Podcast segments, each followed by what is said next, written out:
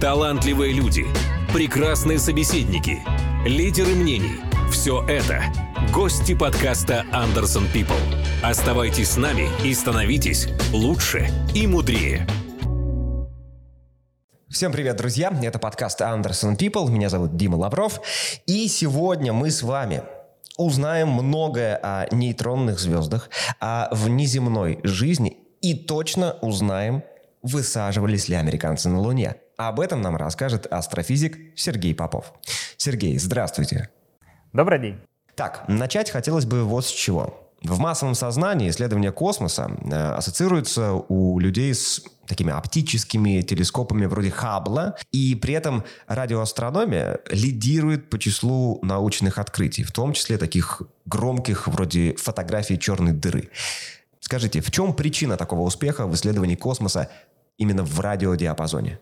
Я не соглашусь, что основная доля открытий делается радиоастрономами сейчас. И я бы даже затруднился сказать, э, какая доля открытий какими астрономами делается. Кажется, что все равно оптическое будет выигрывать просто потому, что телескопов больше. И в этом смысле фактор доступности, он очень важен. То есть, э, если мы рассмотрим такую мировую астрономию, то, э, естественно, наземный сегмент гораздо дешевле космического. Наземное наблюдение — это в первую очередь оптика или радио. Поэтому оптических радиотелескопов больше, оптических больше, чем радио. И э, просто количество работ по результатам от оптических астрономов всегда будет больше. И я бы даже сказал, что среди оптических телескопов Хаббл ну, не очевидный лидер. И, может быть, даже и не лидер. Э, на этот счет есть детальная аналитика, кстати сказать, можно прям взять графики и посмотреть. Э, по количеству цитирований точно Хаббл проигрывает некоторым наземным проектам. Э, соответственно, радиоастрономов больше, скажем, чем людей, имеющих непосредственный доступ к рентгеновским спутникам, гамма-спутникам. Кроме того, что радиотелескопы дешевле и доступнее, да, вам не нужно иметь свое космическое агентство или входить в какое-то агентство, как у европейских стран, э, чтобы построить такой инструмент. Э, радиотелескоп, как все наземное, просто долговечнее. Типичный срок работы спутника 3-4-5 лет. А радиотелескоп вы построили, и даже без особого апгрейда он может там 10-20 лет работать. А если вы эффективно апгрейдите его, а, так он будет поддерживать высокий уровень в течение очень длинного времени. Поэтому, может быть, радио у кого-то выигрывает, а оптики, я думаю, все равно проигрывает. Но есть один важный вот элемент, с которого вы начали. Это, собственно, в общественном сознании.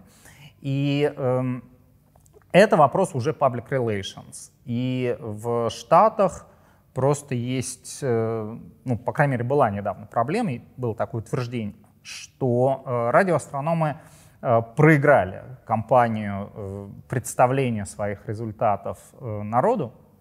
И народу гораздо интереснее про экзопланеты, это, соответственно, в первую очередь оптическая астрономия, про черные дыры, это рентгеновская астрономия, гравитационные волны.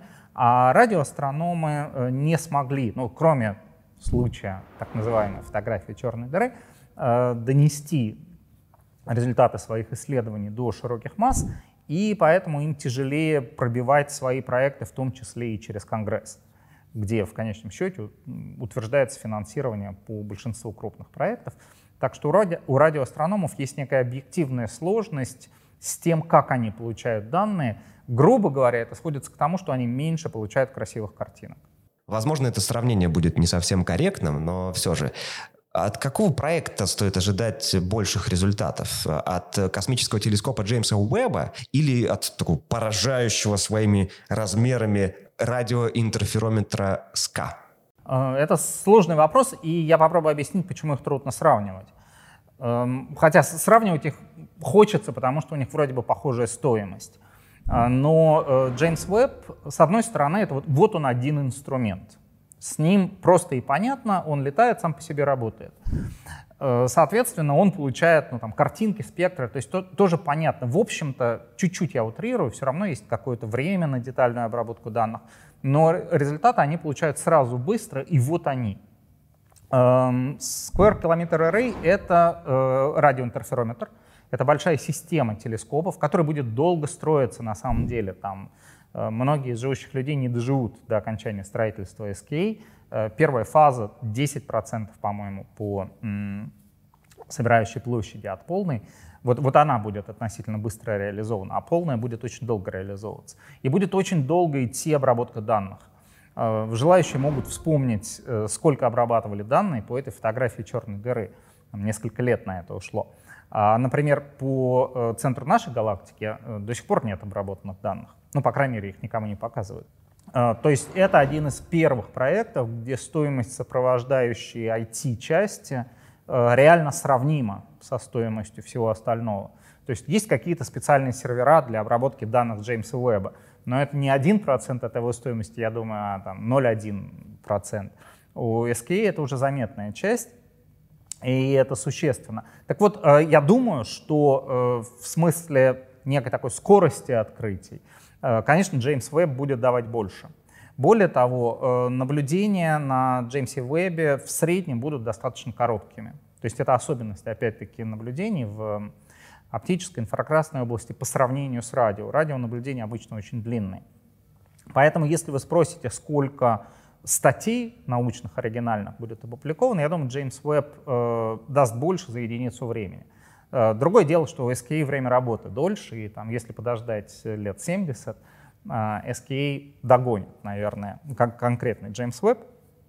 Но если говорить о топовых статьях, э, снова довольно затруднительно предсказывать. Я все равно, я бы поставил на Джеймс Веб. Он выдаст все свои основные результаты до того, как э, будет закончен SK в полном объеме. То есть Получается, что любой амбициозный астроном предпочтет работать на крупном оптическом телескопе, так? О нет, дальше начинается хитрость, естественно. Это э, такая большая сложность. Э, что вы хотите. Как, ну я не знаю, с туристическими достопримечательностями. Наверняка есть рейтинг, где там больше всего достопримечательностей на условный квадратный километр. И это не значит, что все туристы туда и ломанутся. Во-первых, там будет больше конкуренции, там будут дороже гостиницы, э, там будет прорва туристов и никуда не прорваться. Э, я вот, например, Сикстинскую капеллу не видел именно по этой причине. Туда невозможно попасть. Время и так есть много мест, которые можно посмотреть. И, эм, соответственно, приезжая, я смотрю какие-то интересные места, где я еще не был время, иду туда, не пытаюсь десятый раз понять, как попасть в Сикстинскую капеллу, не записавшись за полгода, например. А, то же самое там, не знаю, с просмотром «Тайной вечери» Леонардо да Винчи. В Милане есть много интересных мест, куда можно взять и сходить. Так что здесь э, очень по-разному происходит. К тому же все-таки эм, люди приходят в науку Э, не с идеей, э, я даже не знаю, как ее количественно сформулировать, эм, там, получить большую цитируемость. Вот. Эм, ну, то есть, собеседуя студента, абитуриента, еще поступающего на, скажем, астрономическое отделение, если я от него услышу, что моя цель — это иметь большую цитируемость, я как бы в какой-нибудь графе поставлю минус, если так графа будет. Вот, а, поэтому у людей есть какие-то свои интересы, одному интересно то, другому другое. Но, в принципе, я бы сказал, что радиоастрономия а, в некой степени такой, э, если делать осознанный выбор, он немножечко более такой, э, как сказать, требующий терпения. То есть, правда, вот они дольше работают с данными. Там невозможно так, что вы э, сегодня отнаблюдали, вот сейчас вы отнаблюдали, а через полчаса вы поняли, что вы сделали большое открытие. У, у радиоастрономов так бывает фантастически редко, и это требует немножко другого, я не знаю, может даже психологического типа. Может быть, кто уходит из радиоастрономии, особенно такой интерферометрической, потому что они хотят более быстрого результата. А достигнет ли когда-нибудь оптическая астрономия э, предела своих возможностей? То есть в какой-то момент закончатся все объекты, которые можно распознать оптически? Это хороший вопрос, давайте попробуем его даже вообще усилить. Э, с одной стороны, есть просто такая э, проблема, кто-то может сказать, что она надуманная, конечно, что вообще наука условно может узнать все. И наука на этом закончится. То есть можно не ограничиваться оптической астрономией. То есть представим, что физика, современная права есть некая единая теория всего. А вот мы возьмем ее и создадим. Но здесь есть такое одно «но». Астрономия, э, кроме ответов на фундаментальные вопросы, да, она э, отвечает на вопросы, как устроено это. Это может быть не очень фундаментально, но вот я, например, занимаюсь как раз скорее такой астрономией, я не, не, не безумно фундаментальный вопрос решаю. Вот есть какой-то новый, а может быть и старый класс источников. Как это устроено, как это работает? Эм, у источников все равно что-то происходит. То есть в, этом, вот в таком смысле наука, наверное, не кончится, но сколько-то очень долго. Потому что пока что-то происходит, это можно изучать. Но на фундаментальном уровне, может быть, по крайней мере, будет э, такая длинная эпоха застоя. Здесь сложность в том, что мы не знаем, мы окончательную теорию открыли или надо еще чуть-чуть поработать.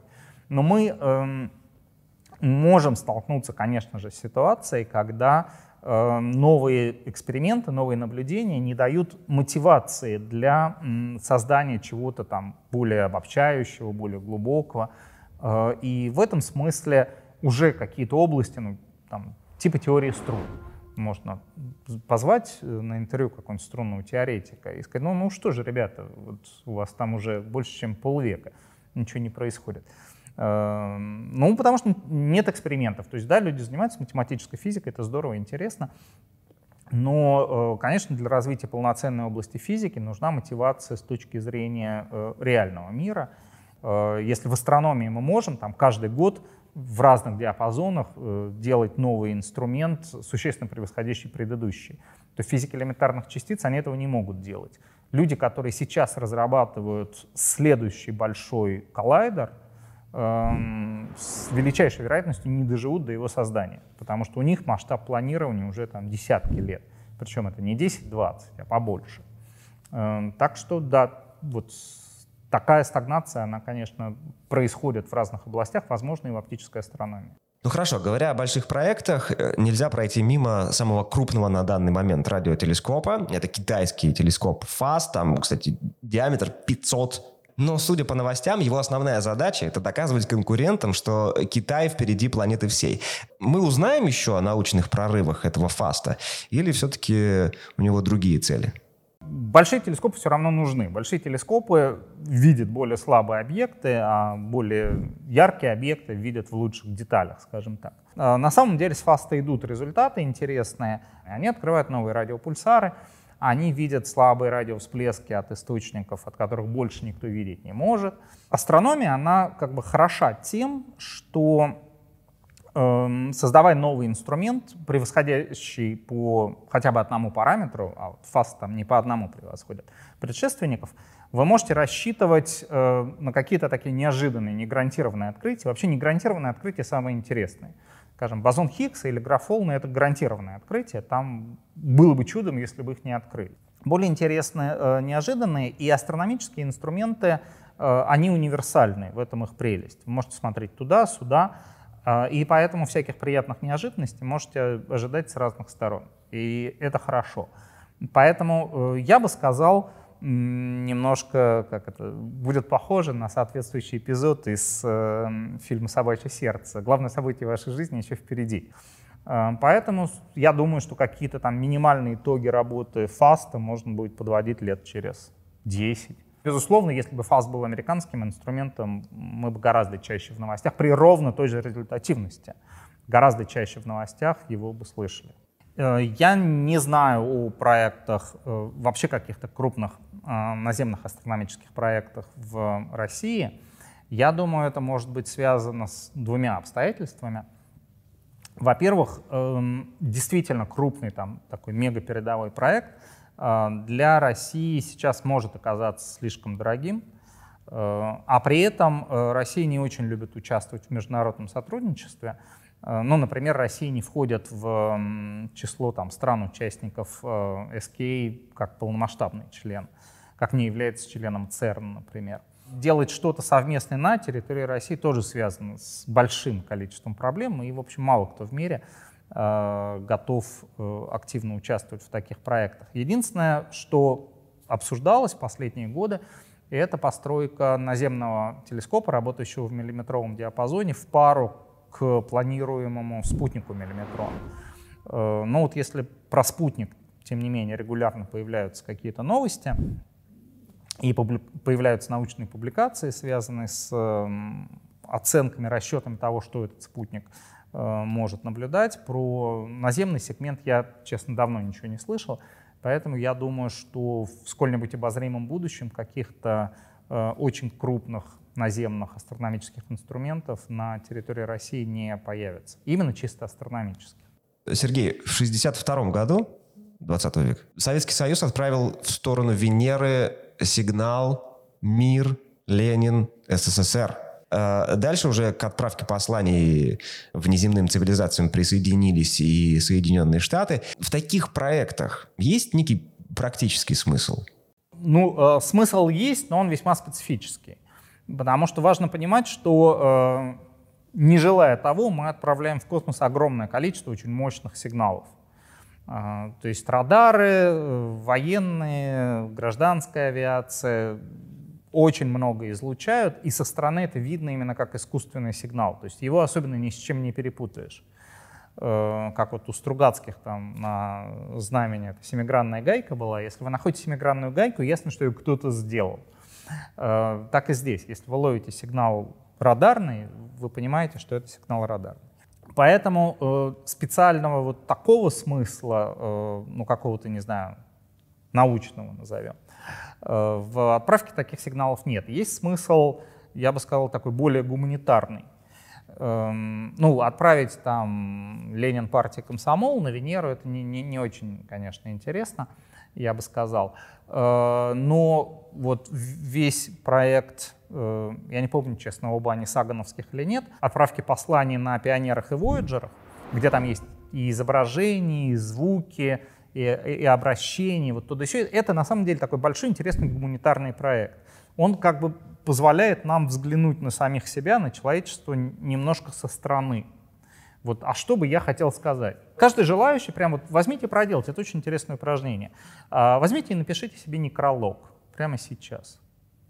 А, вот вы посмотрите на свою жизнь со стороны, а что вы, собственно, за что? Ну или там эпитафию себе напишите. А, причем не, не подделываясь под лаконичный «здесь лежит Суворов», а вот как-то по поинтереснее. А правда, что бы вы хотели. Ну, может быть, не хотели бы в реальности, а, но э, это полезное действие, и в этом смысле такие проекты не бесполезны. Но специального смысла в этом нет, э, потому что всегда проще обнаружить какие-то побочные сигналы, которые чаще всего будут очень мощные. И э, нет нужды делать специальные послания, если где-то там есть существа, имеющие технические возможности для того, чтобы зарегистрировать этот сигнал, они и так зарегистрируют, что Земля является э, источником искусственного радиоизлучения. Еще в 1924 в Штатах же проводили Национальный день радиомолчания, чтобы точно не пропустить сигнал из космоса. Стоит ли вообще тратить время на такие мероприятия? В последующие годы люди пошли по более правильному пути. А, есть определенные радиочастоты, эм, зарезервированные для радиоастрономических наблюдений. То есть радиоастрономам вообще мешали бы, естественно, фоновые сигналы. Но э, радиоастрономы, наверное, хотели бы наблюдать во всем радиодиапазоне, но люди простые тоже хотят пользоваться радио. Эм, и поэтому э, в результате там, длительных дискуссий, всяких обсуждений были выделены диапазоны частот для м, радио астрономов и делать технические устройства, работающие на этих частотах нельзя, ну или там какие-то ограничения возникают. Если соответствующие частоты там не распространяются бесконечно далеко, вы не можете в окрестности обсерватории использовать эти частоты. Там, на, на многих обсерваториях э, радиоастрономических может не быть сотовой связи, например, потому что в большом радиусе вокруг нельзя ставить вышки. В Китае, например, взяли и переселили 8 тысяч человек, которые э, вот этому фасту мешали работать. Ну, в Китае, да, там, там, там все проще. Там вот как в СССР, да. А, но там переселили ради, собственно, постройки чаши телескопа. Там можно посмотреть, такое красивое место, можно было аватар там снимать, наверное, в этом месте, очень красиво.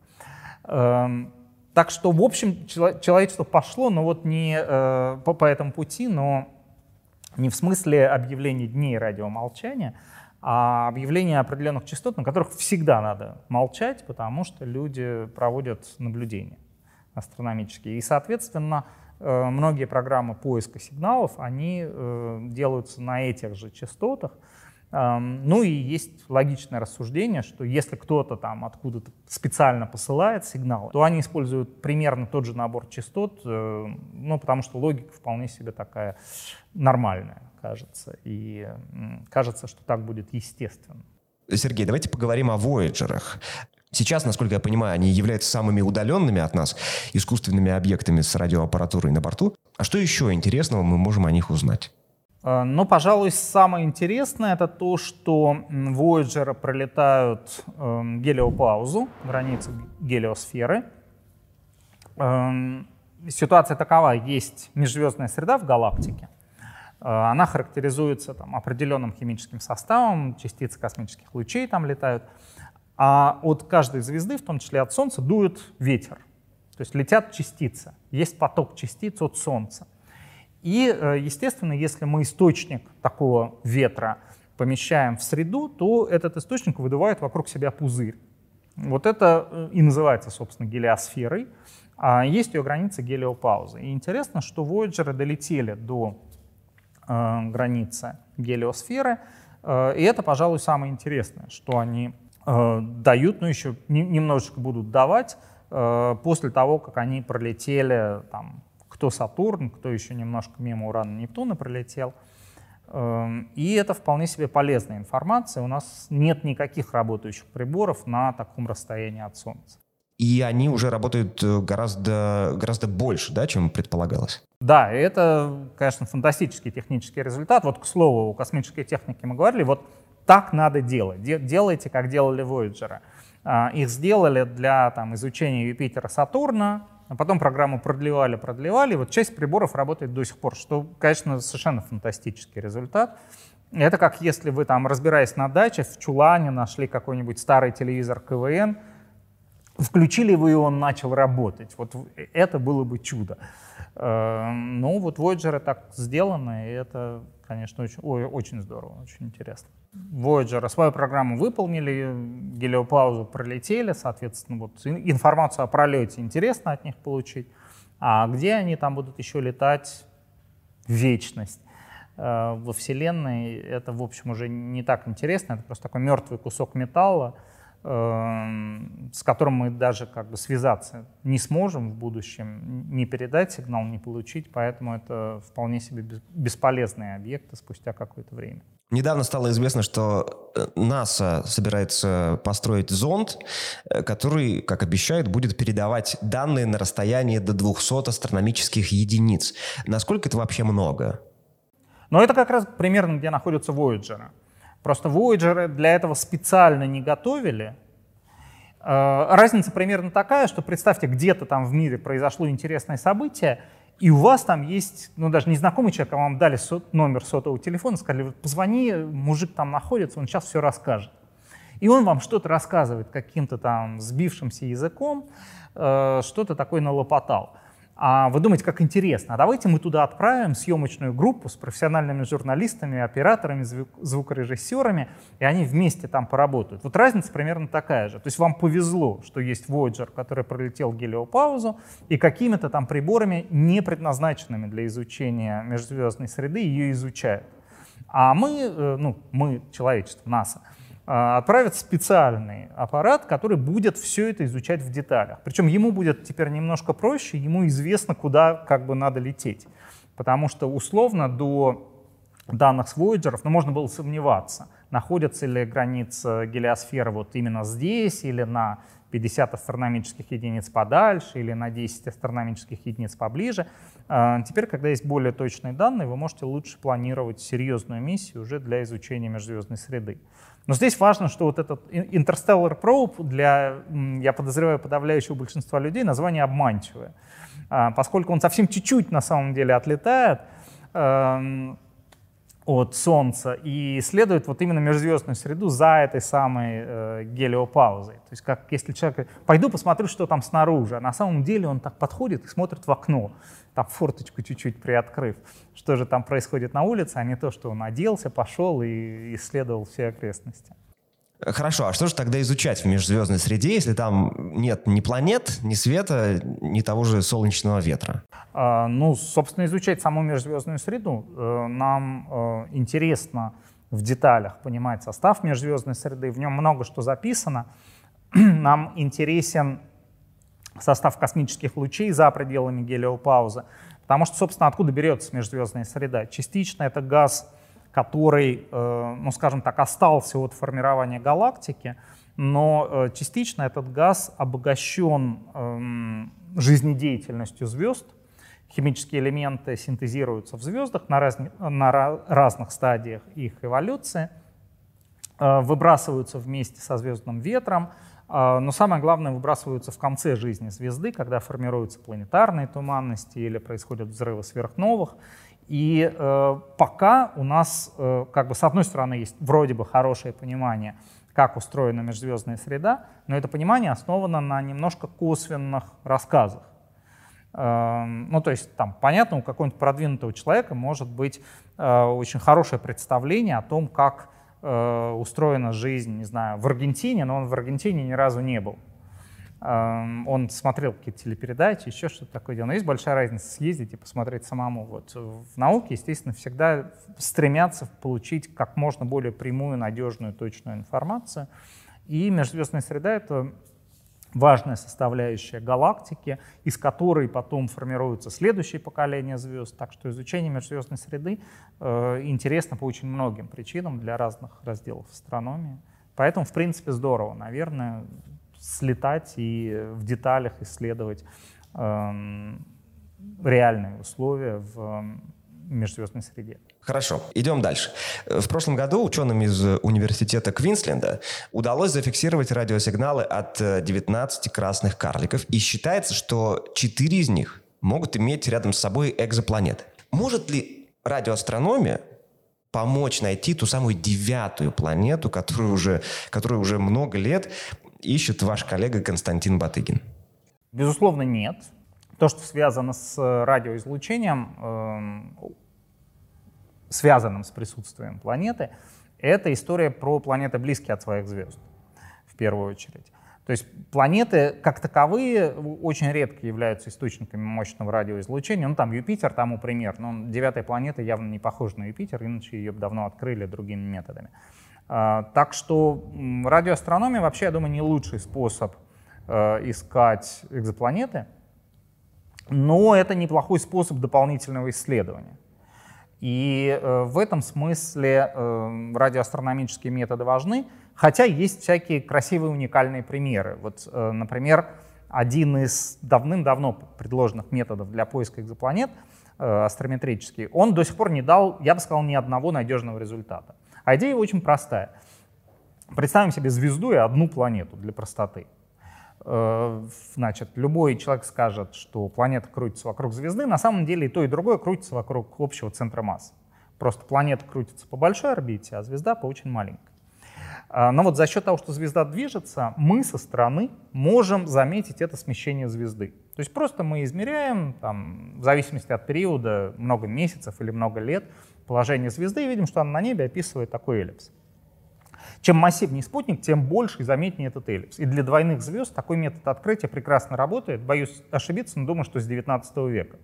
Но планеты слишком легкие. И вот до сих пор э, оптические астрономы ничего такого надежно не открыли. Мы ждем, что может быть спутник Гая там, почти единовременно за короткое время, э, связанное с э, релизом данных, выдаст тысячи, может быть, там малые десятки тысяч планет, но пока ничего нет. Э, самый лучший, по всей видимости, кандидат в экзопланеты, обнаруженный вот таким методом, его открыли тоже радиоастрономы. Ну, не тоже, а радиоастрономы. Э, и это тоже планета у красного карлика, потому что среди звезд красные карлики самые радиоактивные, я бы вот сделал пробел, чтобы не думали, что они радиоактивные, активные в радиодиапазоне — а точность измерения положений в радиодиапазоне выше, чем в оптике, благодаря тем самым радиоинтерферометрам. И вот как раз заметили, что планета, да, описывает такой эллипс, но период орбитальный довольно длинный, почти год. Соответственно, для надежного подтверждения надо еще подождать.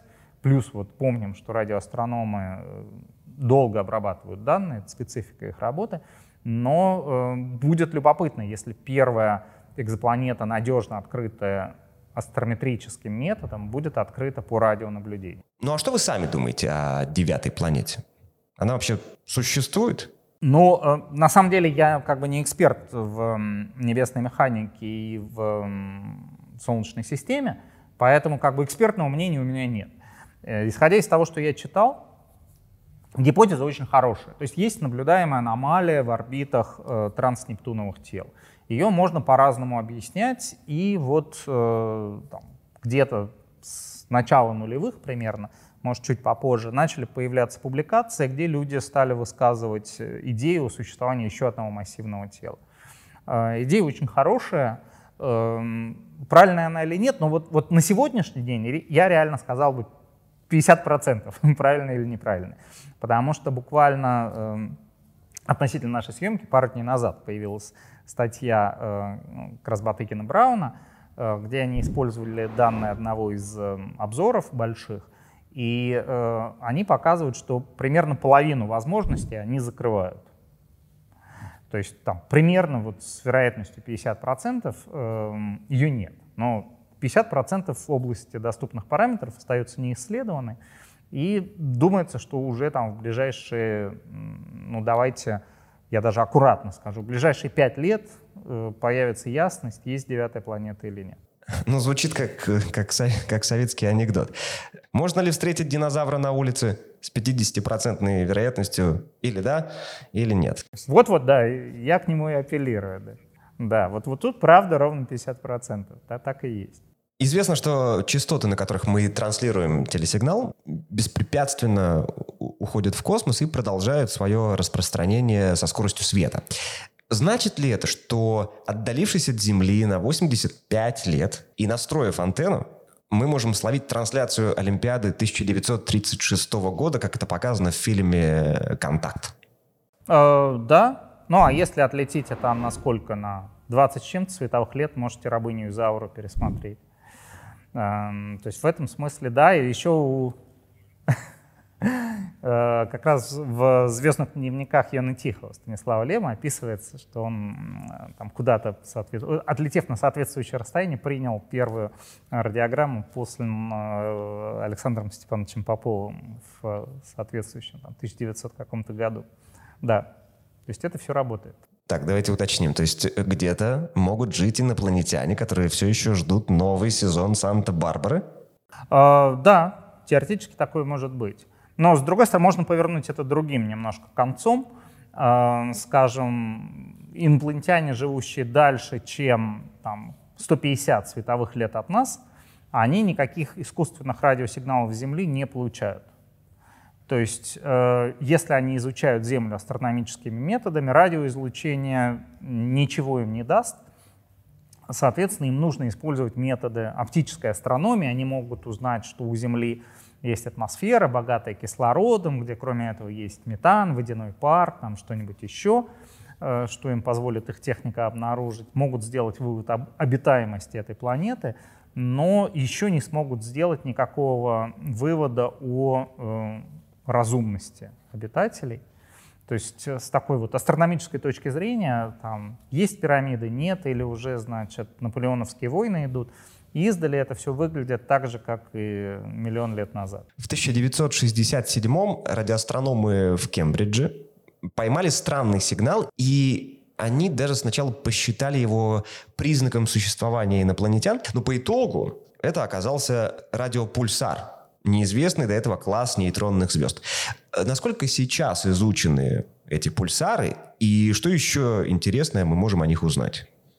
Пульсары действительно очень интересный объект. Это частный случай нейтронных звезд, э, нейтронные звезды, от которых мы принимаем периодические импульсы радиоизлучения. Периодически они по банальной причине нейтронная звезда вращается, то есть работает как маячок. Э, как бы лампочка в маячке светит всегда, но не всегда светит на вас. Э, точно так же работает радиопульсар. Эм, про радиопульсар доподлинно неизвестна одна самая простая вещь, а именно как они работают. Эм, то есть какой-то полной исчерпывающей теории, описывающей э, генерацию радиоизлучения в пульсаре до сих пор нет. Эм, и это показывает, что да, наука сложная штука. Люди уже больше 50 лет над этим работают, как-то продвинулись, но, но не окончательно. По всей видимости, ответ дадут такие сложные компьютерные трехмерные модели этих процессов. Но процессы сложные, их трудно моделировать, э, в, том числе и численно. Э, вообще же с нейтронными звездами связан большой комплекс вопросов, а пульсары просто очень удобный объект для изучения, потому что эм, период вращения нейтронной звезды, как он меняется, мы можем измерять с фантастической точностью. И поэтому э, нейтронная звезда может в неком смысле являться как бы частью естественного физического прибора. Э, то есть, например, э, первые надежные данные о существовании гравитационных волн были получены по наблюдениям э, пары нейтронных звезд, одна из которых является пульсаром. Из-за испускания гравитационных волн система становится более тесной, орбитальный период более коротким, Наблюдаются еще всякие интересные эффекты, связанные с общей теорией относительности. Это, естественно, Нобелевская премия Халса Тейлора. И, эм, собственно, показывает, что пульсары, кроме того, что это интересный объект для изучения, мы не знаем, как они излучают, это полезный инструмент. А так с нейтронными звездами много всего связано. Там, у меня и не только у меня целые книжки есть популярные про э, то, сколько всего интересного с нейтронными звездами связано. Так что если, если мы начнем говорить про это, я могу говорить еще пару часов минимум. Сергей, я небольшой специалист по астрофизике, вообще не специалист, но это все безумно интересно. Поэтому сейчас, пожалуйста, минимальный ликбез по нейтронным звездам. Нейтронные звезды, по всей видимости, самые интересные физические объекты во Вселенной. Это довольно легко понять. Мы можем взять любой объект, начать его сжимать, чем сильнее мы его сжимаем, тем интереснее он становится. Потому что все становится более концентрированным. То есть есть какие-то уравнения, э, законы, которые описывают поведение объекта. Чем сконцентрированнее будет все, больше плотность, больше всякие физические поля, э, тем э, более интересная физика нужна для описания этого объекта. Вопрос, как объект сжать. Вот самый простой способ, который действует во Вселенной, это гравитация. Гравитация может сжимать объекты очень сильно. Если пережмет, получится черная дыра. Черная дыра — объект неинтересный, загадочный. Мы не знаем, что там происходит внутри. Никакой сигнал наружу не выходит. А нейтронная звезда — это последняя остановка перед черной дырой. То есть в этом смысле это, правда, самые интересные объекты. Чуть-чуть вы еще там покидаете вещество на нейтронную звезду, она схлопнется в черную дыру и станет загадочной, а не интересной. Прелесть в том, что мы их наблюдаем в очень разных условиях, благодаря очень разным процессам. Может быть, это какое-то излучение магнитосферы, как у пульсаров или магнитаров. А, может быть, это излучение поверхности. Может быть, она сама светится, может быть, на нее падает вещество. А, с нейтронными звездами связаны всякие экзотичные источники, вот типа магнитаров, которые я уже упомянул.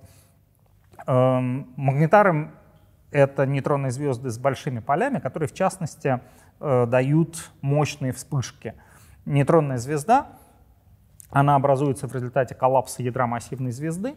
Э, ядро, которое имело размер, скажем, 100 тысяч километров, сжалось в шарик размером 20 километров, если мы говорим про диаметр.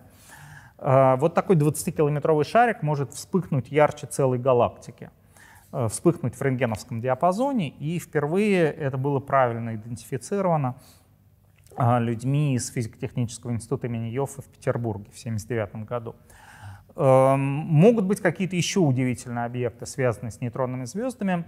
Последнее на сегодняшний день открытие — это, пожалуй, быстрые радиовсплески, которые в 2007 году обнаружили. Э, но вот вроде бы в прошлом году Э, опять-таки отчасти благодаря ребятам из ФТИ имени Йофа, э, мы приблизились к пониманию того, что именно нейтронные звезды, может быть магнитары, дают эти самые загадочные радиовсплески.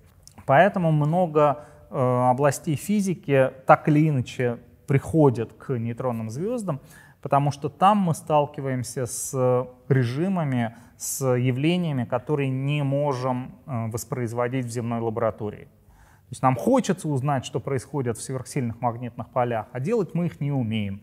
Можем смотреть на нейтронные звезды. Мы хотим узнать, что происходит при очень высокой плотности, но не можем создать ее в лаборатории. э, опять-таки можем наблюдать нейтронные звезды. Но вот таких штук есть несколько, которые связывают астрофизику нейтронных звезд с разными областями физики. А теперь давайте поговорим об астрономических курьезах.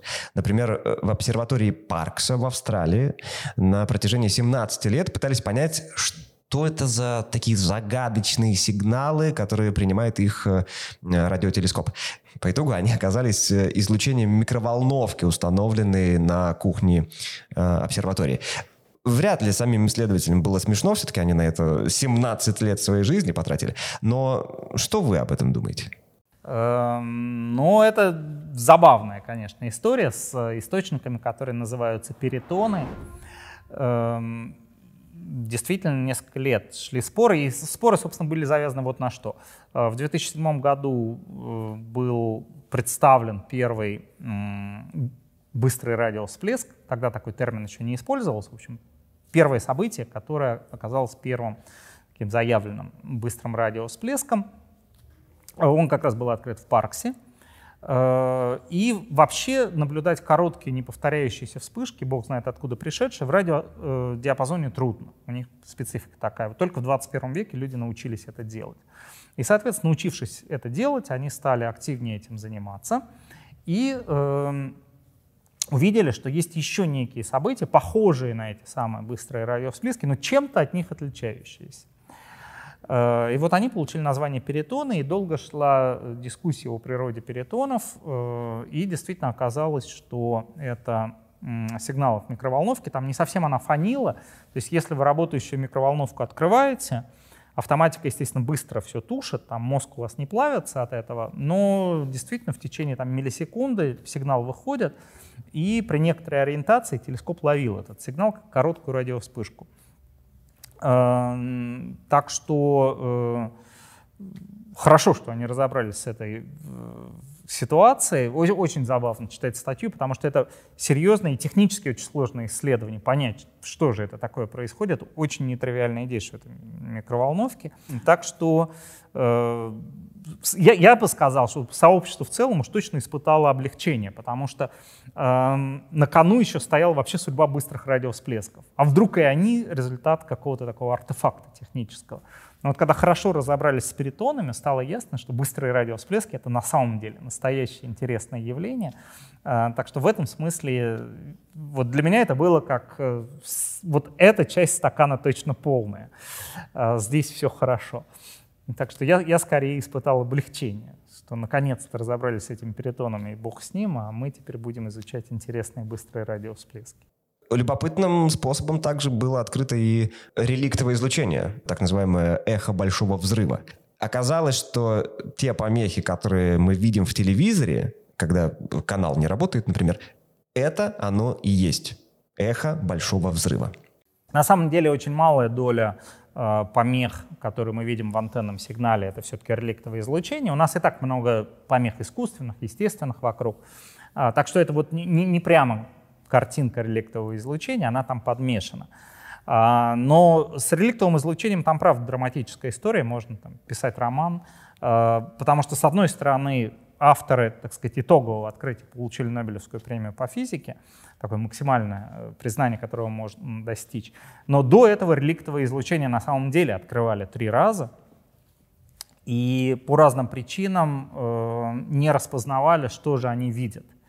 А, а кроме того, когда вот, собственно, его открыли, Пендиас Вилсон в 1965 году, другая группа уже э, зряче, целенаправленно была готова его искать. То есть они чуть-чуть не успели. Если Пендиас и Вилсон там на год плюнули бы на эту проблему, э, то совсем другие люди открыли бы реликтовое излучение. Так что там правда очень драматично. Э, но действительно, если Вселенная вся заполнена излучением, от которого так, практически не спрятаться, то должно быть много эффектов. Э, в частности, вот шум в радиодиапазоне, его дважды открывали э, в разных странах, в том числе и в Советском Союзе.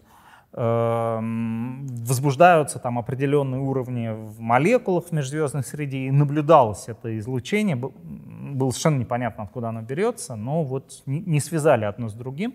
Наука большая и сложная, и можно не знать, что происходит вроде бы в близкой области, как там все время спрашивают, ну вы же астроном, расскажите нам об этом. Я говорю, это другая часть астрономии, я ничегошеньки про нее не знаю, позвоните специально обученным людям, они вам ответят. Вот. Э, так что да, там очень драматичная была такая история. Э, ну, по крайней мере, если считать, что Нобелевская премия — это правда такая важная штука, и кто-то прямо кусает себе локти, что не он ее получил. А есть же еще один интересный кейс. Это сигнал «Вау», зафиксированный в 1977 Он же оказался уникальным и больше никогда не повторялся, а число гипотез о нем, что понятно, все время росло. Расскажите, пожалуйста, об этом подробнее. Сигнал ВАУ, по-моему, он был даже зарегистрирован в специальных программах по поиску э, искусственных сигналов, если я не ошибаюсь. Эм, и это как бы добавил, потому что, повторюсь, радиоастрономы много чего видят. Много чего видят. Сигнал ВАУ, он не какой-то особый, то есть там, э, ну я бы не сказал, что там явно зашифрована какая-то понятная последовательность чисел. Вот. Эм, мы на него обратили внимание, э, им занимались. Несколько лет назад была статья, где люди ну, приводили довольно такие хорошие, внятные аргументы в пользу того, что это может быть излучение кометы, ну и, и поэтому известно, какой кометы. Э, она там в нужное время, в нужном месте находилась. Э, но, повторюсь, вот этот сигнал, он не, не выглядит как что-то такое уж совсем особенное. Особое внимание к нему, ну, так бывает. Вот к чему-то внимание появилось, и оно уже, так само собой, долго не угаснет. Потому что сложилась какая-то своя мифология э, вокруг этого события. Но вот сигнал ВАУ, он создал вокруг себя такую мифологию. Э, поэтому про него продолжают вспоминать, но повторяюсь, есть много других непонятных сигналов, которые тоже можно э, как-то интерпретировать э, всяким забавным образом. Ну а инопланетяне хороши тем, что они объясняют все. Там, от э, удивительных радиосигналов до пропажи одного из двух носков дома ничем не хуже гипотезы любой другой, что это там забрали инопланетяне и все. Поэтому там родители могут не приставать к ребенку, где же второй носок. Сергей, признайтесь, каждый же астроном, ну хотя бы чуть-чуть, но верит в инопланетян. А, ну, смотрите, это как бы не совсем вопрос веры. Скажем так, каждый астроном, ну, практически каждый, да, а, подавляющее большинство, подавляющее-подавляющее большинство э, астрономов скажет вам, что гораздо естественнее, если технические цивилизации где-то еще есть, чем их нет. Поэтому труднее объяснить, как бы, почему их не должно быть. Сергей, не могу об этом не спросить. А, в Ютубе можно найти одну из программ телеканала «Спас», в которой есть вы, и там вы пытаетесь узнать у служителей церкви, какой они видят инопланетную жизнь. Дискуссия вышла занятная, никто не спорит, но какого-то внятного ответа, кажется, вы не получили. Ну, это, да, не, не очень как-то хорошая гипотеза. Э, то есть можно еще, наверное, как-то укладывать в рамки современной науки идею о том, что э, там, условно была запущена стадия инфляции или там, произошел большой взрыв. Э, но вот как-то все говорит о том, что после этого все шло само собой. Можно еще значит, придумывать о том, что же породило нашу Вселенную, но эм, вмешательство на каждом шагу и какие-то манипуляции, приводящие к тому, что э, там, у вашего котика души нет, а у вас есть, и это некая такая особая штука, э, вот это кажется уже плохо укладывающимся, скажем так, э, в то, что мы знаем о мире вокруг. Ну, а если хотя бы на минуту предположить, что инопланетяне найдены, что станут делать мировые религии в этом случае? Ведь, скорее всего, для э, многих образуется такой нешуточный парадокс. Но, э, в, принципе, в принципе, мой собеседник довольно внятно сказал. Э, правда, потом другие значит, его коллеги мне говорили, что это не какая-то такая формальная позиция РПЦ, например, по этому вопросу, что это все-таки позиция частного человека. Но он сказал, что как бы в Откровении ничего об этом нет, значит, этого нет. Ну, как бы вопрос вроде важный, а ничего не написано. То есть это не та ситуация, что там про позитрон в Откровении ничего нет, значит позитронов нет. Никто не доходит до такого абсурда. Но тут, значит, э, вещь как бы более существенная, что-то он так цитировал. А, поэтому, по его мнению, э, просто нет никаких инопланетян. То есть получится, что если мы их обнаружим, они будут разумные, а, то у него возникнет некий такой парадокс. Что-то, значит, должно измениться в его картине. По крайней мере, он должен, значит, будет сказать, я слишком буквально и неправильно понимал э, тексты священные. А как отреагируют организации в целом, это интересно, да. Так, друзья, внимание, а сейчас Сергей откроет нам правду. Американцы действительно высаживались на Луне? А, ну, ну, ответ да, были шесть раз, да, а, если я правильно помню количество. Эм, то есть тут никаких сомнений нет, я бы сказал, эм, потому что э, там слишком много всего нужно было бы мистифицировать. Э, то есть нужно было все равно каким-то способом доставить там чуть ли не тонну лунного грунта на Землю. Сделать это роботизированно в 60-е годы очень трудно было. Это, правда, проще послать человек. Тут Оман Рак вспоминается. То есть, да, как, как бы сделали программу по доставке тонны грунта, но на самом деле отправили человека с лопатой, который его там загружал. Вот. А, то есть я имею в виду, есть чисто научная составляющая, есть много результатов, которые до сих пор используются. Есть эти уголковые отражатели на Луне, которые до сих пор используются для экспериментов а, по проверке общей теории относительности. А, то есть есть большая очень научная составляющая, которую, э, чтобы сфальсифицировать, нужно было проделать усилия, которые было невозможно сделать. Было проще запустить людей туда. Э, кроме того, совершенно, на мой взгляд, невозможно сфальсифицировать такую штуку с точки зрения эм, просто устройства эм, политико-экономической жизни в США. То есть это слишком большой проект, в котором участвует много людей. Важно понять, что это Америка, это не Сталинский Советский Союз. Э, и, и там были задействованы сотни тысяч людей. И никто из них, как там советский человек, просто под подписку не молчал бы всю жизнь об этом. Э, и были бы какие-то утечки. Э, то, что их нет, совершенно невозможно поверить, что там все сидят и молчат. Огромное количество бухгалтерской отчетности, которую тоже невозможно фальсифицировать в Штатах в таком масштабе. Ну и, наконец, самое, вот, на мой взгляд, простое. Скрывать это трудно. И это 60-е годы. Если бы это было сфальсифицировано, газета «Правда» выходила бы каждый день вот с передовицами только об этом. Но если этого нет, если никаких доказательств этого не было в руках э, советской разведки при этом, ну, ну, я не думаю, что тогда китайская разведка была как на высоте, ограничиваемся советской разведкой, то это очень о многом говорит. Я, правда, видел человека, который сказал, это потому, что Советский Союз был в сговоре с США по этому вопросу. Но это, конечно, в это поверить э, еще труднее, чем Э, в исходную версию, поскольку вся программа затевалась ровно для того, чтобы тереть нос Советскому Союзу. И поэтому это совсем не выдерживает никакой критики. Все, все, друзья, вопрос закрыт. Были и точка. И э, давайте так, прежде чем поставить точку в нашей беседе, традиционный для нашего подкаста Блиц. Сергей, какого космического открытия лично вы ждете больше всего? Э, это довольно такой сложный вопрос.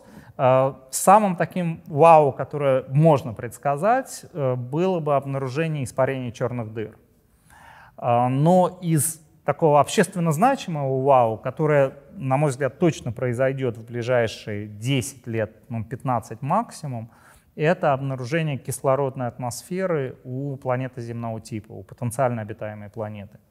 Я думаю, что это достоверно, что нас ожидает в ближайшие 15 лет, и из достоверного это самое интересное. Хорошо, а какое астрономическое открытие вам кажется самым недооцененным? Сложный довольно вопрос, но давайте вот э, об одном уже упоминавшемся открытии. Идентификация магнитаров. Я считаю, что это э, самое яркое астрономическое открытие, которое сделано у нас в стране как минимум там, со времен э, открытия атмосферы Венеры Ломоносовым. Но если людей на улице, вообще, если в среднем людей на улице ловить и спрашивать, какое там самое яркое, интересное астрономическое открытие, то есть наблюдательное стало быть, э, открытие было сделано у нас в стране, люди впадают в ступор. Они обычно ничего не отвечают. Астрономы, они отвечают открытие атмосферы Венеры Ломоносову, и тогда их просишь назвать второе. И вот тут они снова впадают в ступор в этом смысле для меня, кажется, ответ очевиден. Конечно, на втором месте магнитара. То есть я впадаю в ступор, если меня спросить, а еще, а третье. А, вот тут я не знаю, что сказать, но магнитары, на мой взгляд, недооцененные у нас в стране открытие. Как думаете, от чего погибнет наша цивилизация? Вопрос, который требует неких пояснений. Э, что мы понимаем под нашей цивилизацией? То есть, с одной стороны, вот э, римская цивилизация погибла. Вот нет, Древний Рим закончился в определенный момент.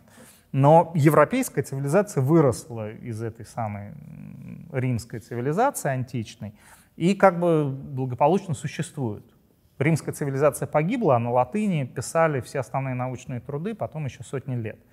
А, вот с такой точки зрения я вообще не думаю, что цивилизация погибнет. Э, ну, там, в сколь-нибудь, я не знаю, на масштабе миллиардов лет. Она будет как-то изменяться, перерождаться, вырождаться, еще во что-то такое. А, может погибнуть какой-то конкретный тип цивилизации. То есть там современная, вот то, что мы называем современной западной цивилизацией.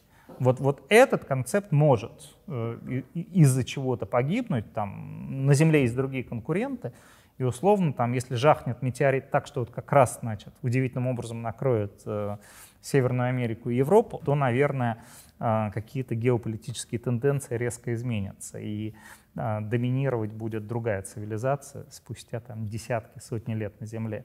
Но вообще цивилизация в в большом смысле, я думаю, не погибнет очень долго. То есть ее проблемы, э, я надеюсь, связаны с проблемами Вселенной фактически в целом. Ну, по крайней мере, нашей Вселенной, в которой мы живем. То есть вероятность того, что жахнет сразу по всем, она достаточно мала. Я думаю, что да. То есть выживших будет какое-то количество, и они не на пустом месте будут это все восстанавливать. И, а условно там библиотеки есть и в Гренландии, и в Австралии, и сделать так, чтобы там не, все это сразу стало недоступным во веки вечно никому, э, такую катастрофу трудно себе представить. При желании можно, конечно, э, но очень тяжело, тем более в ближайшее время. Ну хорошо, это немного успокаивает. Сергей, в завершении нашей беседы мы каждого гостя просим посоветовать слушателям нашего подкаста какие-то хорошие книги. Три, пять, э, сколько хотите. Итак, пять лучших книг по астрономии. Ну или ваших любимых. Может быть, это одно и то же. А, э, э, это, конечно, не одно и то же. Как бы, зачем бы я читал научно-популярные книжки по астрономии? А, так что да, это будет немножко нон-фикшн, немножко художественной литературы, по разным причинам включенной в эту пятерку. Эм, наверное, э, я не могу сказать, что у меня есть какая-то одна или там две-десять любимых книг, э, но, но тем не менее я могу назвать одну книгу, которая специфически мне прям очень нравится. Э, это «Вино из одуванчиков» Брэдбери. И если кто-то не читал «Вино из одуванчиков», значит, немедленно бегите и читайте «Вино из одуванчиков». Это очень хорошая книга. Одна из э, художественных книг, которую, мне кажется, прям вот э, сейчас, ну, как в последние годы, все должны прочитать у нас в стране и в близлежащих окрестностях, э, это «Факультет ненужных вещей» Домбровского. Я бы настоятельно советовал сопроводить это чтением хотя бы краткой там википедийной биографии Домбровского. Э, и это, правда, очень важно прочесть эту книжку, как бы правильно ее понять и почитать про жизнь Домбровского самого. Эм, с художественной, по-моему, на этом все. Эм, две э, нонфикшн книжки. Одна, она, правда, вот я много читаю нонфикшена, но за там, сколь-нибудь разумное последнее время, которое я могу вспомнить, одна книжка меня поразила больше всего. Это «Объясняя религию Буае», совершенно потрясающая книга. Я, конечно, восхищен, как, а, насколько антропологи продвинулись в изучении там, происхождения религии, природы религий. Э, это очень интересно. Это очень интересно, хорошо написано, очень убедительно, э, совершенно потрясающе. Эм, мне очень понравилась эм, книжка Пинкера «Лучшее в нас». Она такая большая, толстая, это прям такое нелегкое чтение во всех смыслах. Я ее читал долго, потому что в метро такое я носить не могу. Я ее не могу держать одной рукой. Если я так буду ее держать одной рукой, мне точно уже в спортзал можно не ходить. Эм, но это хорошая книжка, очень интересная. Ее всячески можно порекомендовать почитать. И, наконец, пятая книжка. Есть очень хороший жанр, это дневники. Э, Причем часто дневники не предназначены явно для публикации. Да, они интересны тем, что они являются таким очень специфическим свидетельством чего-то происходившего. Например, есть замечательные дневники э, княжны Марии Васильчиковой. Это там, 30-40-е годы в нацистской Германии.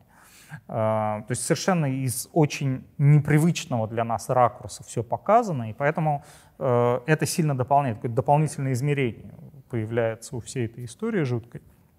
Вот, но я про другую книжку хотел сказать.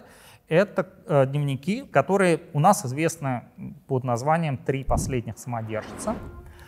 Эм, и э, это дневники такой дамы 19 века, конца 19 немножко начала 20 века, которая была женой очень статусного э, петербургского чиновника – и э, она писала дневники, ну, вот, правда, как бы, как сказать, вот, она интересовалась политикой, э, принадлежала, как и муж, к жутко такому ультраконсервативному крылу, э, такому не просто промонархическому, а как-то святей Папы Римского прямо.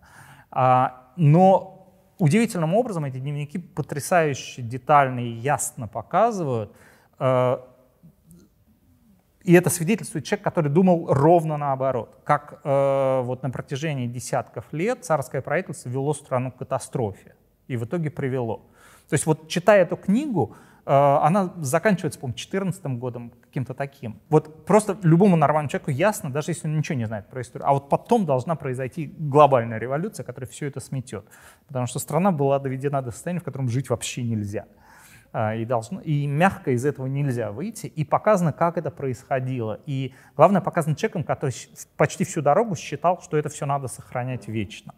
А, вот это совершенно удивительное в итоге дается впечатление. Очень советую всем ее почитать. Э, наверное, кроме Пинкера, э, все это есть вполне легально в интернете даже. И даже не надо бежать в магазин. Друзья, если вам понравился наш разговор с Сергеем Поповым о космосе близком и далеком, вы не теряйте времени зря, как те инопланетяне, которые ждут последний сезон Санта-Барбары, а подписывайтесь на наш подкаст Anderson People на всех аудиоплатформах и ставьте этому выпуску оценку звездочку. С вами был Дима Лавров. Счастливо. Пока. Спасибо, что вы с нами. Надеемся, что было познавательно и интересно. Находите Anderson People на популярных аудиоплощадках, подписывайтесь на наш YouTube-канал и сообщество в социальных сетях, чтобы не пропустить новые интервью. Anderson People. С нами светлее.